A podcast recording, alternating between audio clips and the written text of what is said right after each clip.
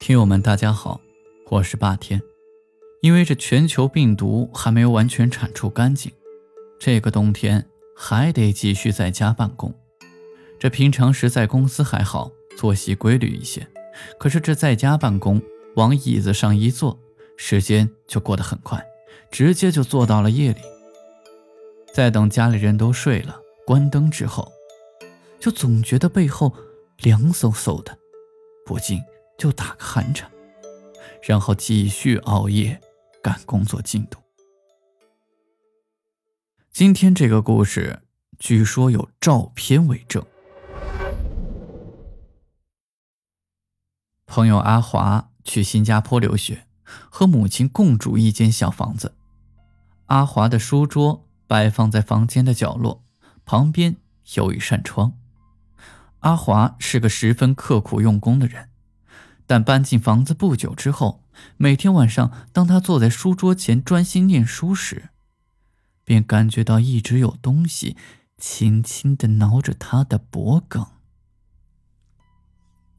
起初，他以为自己刚来这儿，身体还没适应，又或者是自己神经过敏，便不太在意。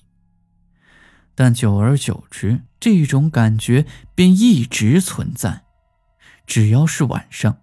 一坐到书桌前，就不停的感觉有东西轻触着他的脖颈。然而，其他的时间段或者离开书桌后，这种感觉便消失的无影无踪。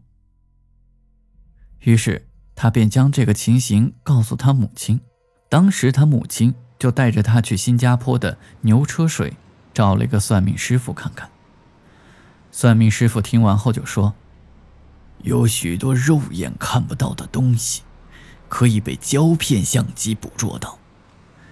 你们下次要是再有这种感觉的时候，马上拍张照片，洗完拿过来给我看看。阿华半信半疑，回到家后，等到了晚上，便坐回到书桌前念书。不一会儿，又感觉到有东西。在轻轻地敲着他的脖子，他的母亲马上替他拍了张照片。第二天就送去了照相馆冲洗。当他们拿到照片的时候，两个人吓得脸色都发白。照片上在阿华旁边的是一双悬在空中的脚，原来阿华一直感觉到的。便是之前在这屋子上吊自杀的那个人悬在空中的双脚，因为在空中摆荡而不停的轻触着他的脖颈。阿华和他妈妈回去后连忙搬家，并且养成了一个习惯，就是他们买了一个拍立得，每到了一个新住处，总会先拍一张，再决定住不住。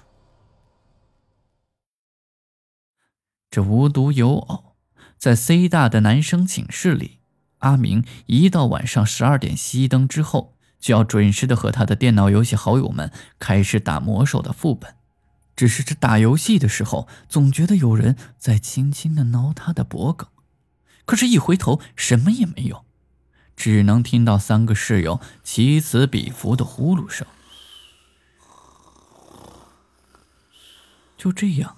持续了两三次之后，他起身检查了一下窗子，也确实关上了，就顺手从床上拿下了一个薄毯子，披在身上。果然，这种感觉就没有了。这个时候的宿舍里，只能听到键盘和鼠标噼里啪啦的声音，以及室友们的呼噜声。突然。阿明大叫一声，从椅子上弹了起来，摔倒在了地上，而室友们也都被惊醒，开灯就是骂骂咧咧的一顿抱怨。但阿明知道，在他玩游戏的时候，从屏幕的反光上看见了一双脚，黑色的指甲在他的脖子处来回晃动。从此之后。阿明便不在半夜里打游戏了。亲爱的听友们，你们是不是也在挑灯夜战的时候，总觉得背后有什么东西，一回头却什么也没有？或者是伏案写作的时候，冷不丁的就是一个冷战？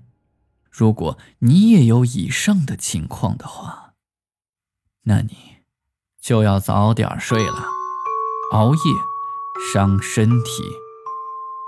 今天的故事就到这里，我们下期再见。